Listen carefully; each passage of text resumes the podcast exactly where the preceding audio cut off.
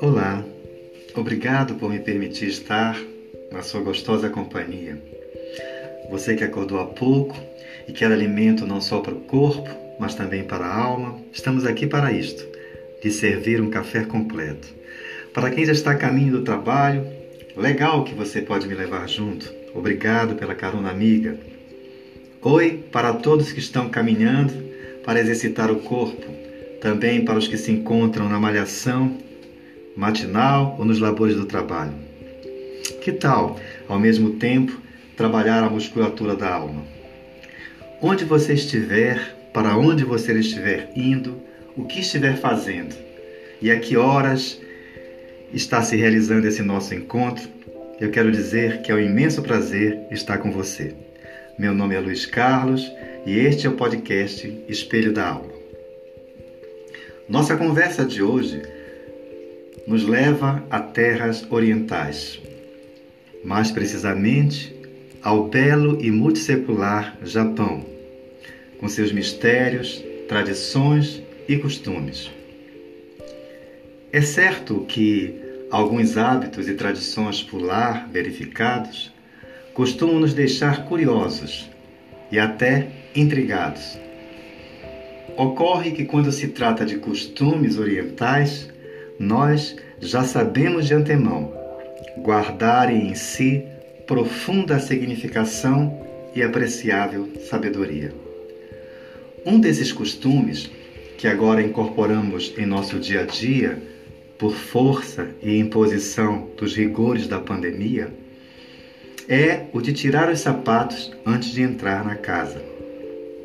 Mas e os japoneses, que já vinham tirando os sapatos há tanto tempo? Por que não dizer séculos? Qual então é a verdadeiras motivações para isto? Um ponto que merece logo citação é que a prática de abonar os sapatos não fica restrita ao próprio lar ao visitar a residência de outras pessoas, os japoneses também tiram os sapatos na entrada da casa. A mesma atitude é verificada em alguns lugares públicos do Japão, que também adotam esta prática. Ambientes como escolas, clínicas, templos, bibliotecas e hospitais são os principais locais de grande fluxo de pessoas que também aderem ao costume. E pasmem, existe até um local apropriado só para isso. E ele tem um nome, chama-se Genkan. E é neste local que deve ser retirado os calçados, em nenhum outro. Ele geralmente, o Genkan, fica logo quando se passa a porta da entrada da casa. O ritual, por, porém, não acaba aí. Existe uma outra regra que não deve ser esquecida e que põe à prova o nível de educação de quem chega. Trata-se da maneira certa de deixar os calçados. Não é simplesmente tirar os sapatos, deixá-los em qualquer lugar, de qualquer maneira é educado virar a frente do seu sapato para a porta de entrada, de modo que a ponta do calçado fique direcionado para a rua. Parece parece no tudo muito muito metódico e cansativo. Fica fora dos padrões aceitáveis para se encaixar no corre-corre dos ocidentais, não é mesmo? Mas acompanhem e vejam que no fim das contas tudo faz sentido. Antes de darmos significação às motivações dos japoneses, quando desnudam os pés ao adentrar-se em casa, vamos analisar pequenas constatações que, no... que aos nossos olhos restritos à materialidade fazem bastante sentido. De acordo com a Agência Nacional de Proteção Ambiental dos Estados Unidos, uma simples caminhada na rua faz com que 96% dos calçados entrem em contato com germes e bactérias suficientemente resistentes a ponto de conseguirem acompanhar você até a sua casa. Além disso, segundo a Agência de Controle Ambiental de Minnesota, os sapatos também podem conter resíduos de produtos químicos, como chumbo, mercúrio, que são perigosos e prejudiciais à saúde. Então, basicamente, a ideia dos orientais é proteger o interior do lar da possível contaminação trazida da rua. E de fato, eles têm razão. Com esse hábito, você pode reduzir em até 85% a quantidade de poeira, toxinas e sujeiras que entram na sua casa todos os dias. O segundo motivo, esse sim, é algo particular da cultura oriental. Os japoneses acreditam que ao impedirem que os sapatos entrem em suas casas, eles estão evitando que as energias impuras da rua quebrem a harmonia do lar. Que interessante. Os orientais compreendem de maneira muito profunda a diferença entre os espaços externos e internos. É bem delimitado na cabeça deles. O Genkan é como se fosse uma fronteira entre o mundo e a casa, que é vista como lugar sagrado. Mesmo quando os japoneses entram em suas próprias casas, retirar os calçados é um símbolo para indicar que as preocupações e problemas ficaram abandonados. Ficaram à porta, à rua.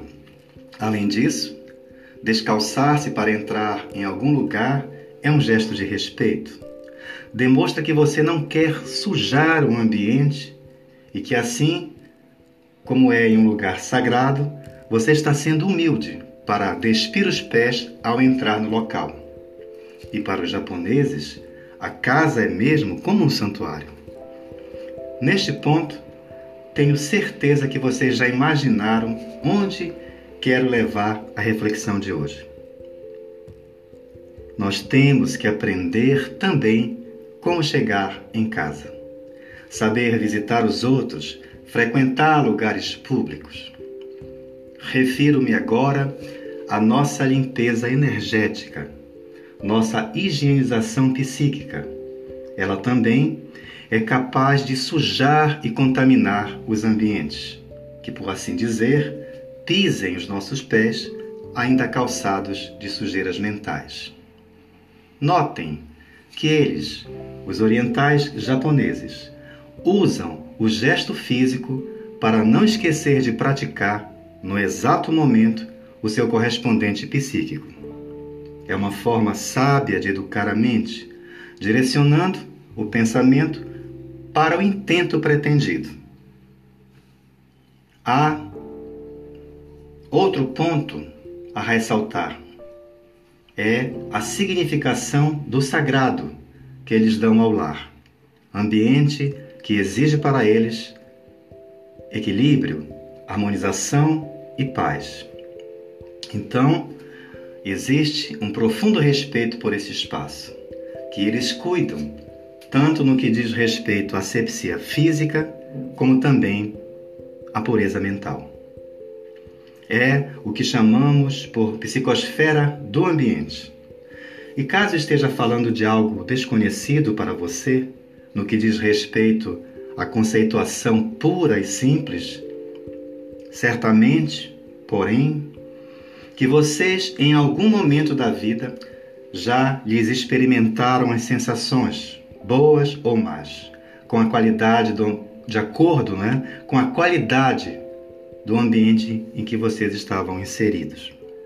Quem nunca sentiu uma sensação estranha, um mal-estar sem explicação quando ao chegar em algum ambiente? A vontade que nos acomete é de esvair-se de lá o mais rápido possível. Por outro lado, hão de lembrar o oposto daquele ambiente leve, gostoso, em que a gente sente-se aconchegado e feliz, nem dá vontade de ir embora. E quando formos, certamente, intentaremos lograr breve retorno. É bom ressaltar algo que é ainda mais louvável. Eles, os japoneses, nutrem o mesmo respeito e a mesma consideração pelos lares dos outros. Isso, gente, é fraternidade, espírito de comunidade, observância ao senso comum, querer e fazer pelo outro exatamente aquilo que quer para si. Tudo, tudo tem a ver com os ensinamentos contidos no Evangelho de Cristo. E por falar nele, lembrei agora da passagem da vida de Cristo, em que calçados e pés são citados como figuras de formatação dos seus ensinamentos. Disse o Mestre a seus discípulos: E se ninguém vos receber, nem ouvir vossas palavras, saindo daquela casa ou cidade, sacudi o pó dos vossos pés. Essa passagem a gente localiza em Mateus, no capítulo 10, versículo 14. Assim, os próprios discípulos materializaram o ensinamento de Jesus, sacudindo a poeira das sandálias quando se deu o predito. Todavia, uma simbologia, um significado mais profundo emerge da lição do Mestre. Trazia, por certo, a ideia de que sacudir o pó dos pés é não conservar no espírito qualquer pensamento ou sentimento contrário ao amor e à caridade. É limpar a alma de todo e qualquer detrito que se acumule em função dos dissabores e das vicissitudes suportadas. Emerge então um ensino que não deve ser esquecido por nós. O nosso lar e o lar do outro são ambientes sagrados. Voltar para casa deve ser então um ato de gratidão e de puro amor, carregado de todo um preparo mental, de toda uma suavização psíquica. Afinal, se queremos um lar harmônico e tranquilo, cheio de paz e equilíbrio, deixemos lá fora todo o aborrecimento, toda a preocupação, todo o mal-estar que às vezes acumulamos no decorrer do dia. E mais, providenciemos para que saiam do ambiente, via a nossa própria limpeza psíquica, aqueles detritos produzidos por nós quando já estamos em nossas casas ou na casa dos outros. A regra, então, se aplica quando visitamos o ambiente sagrado do outro. Não nos é lícito levarmos sujeiras e detritos mentais para macular o ambiente alheio.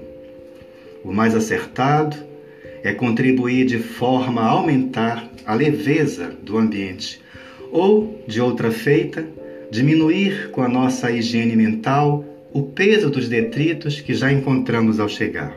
Assim, certamente gostaríamos que se fizessem conosco.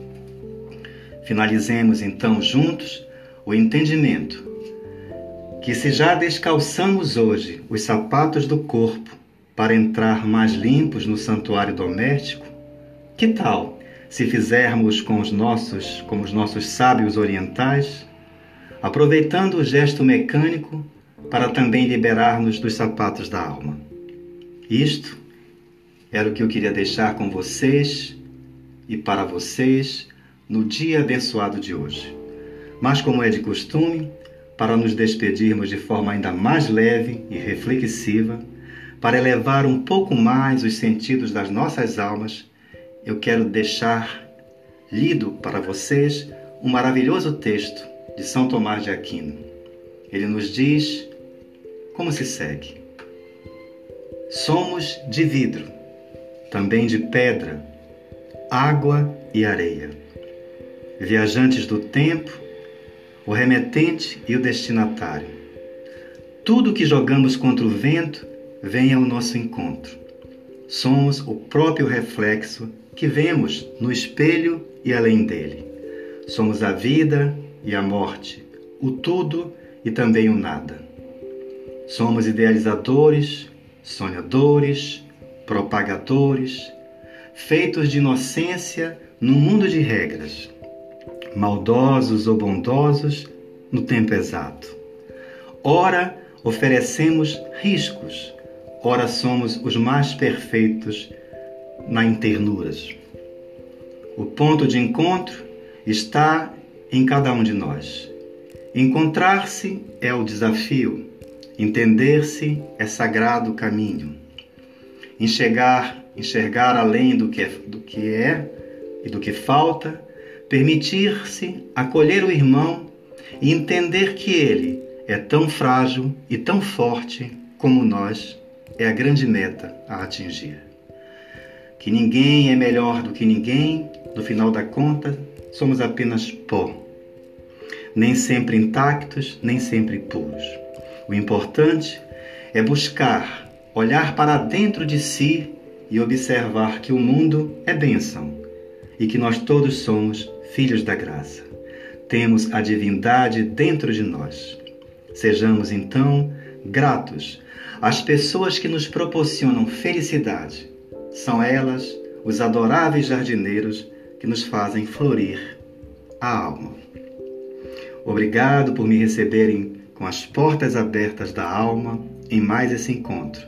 Que tenham todos o abençoado e proveitoso dia. Façam valer as suas vidas no concurso das horas. Muito obrigado pela audiência e até amanhã.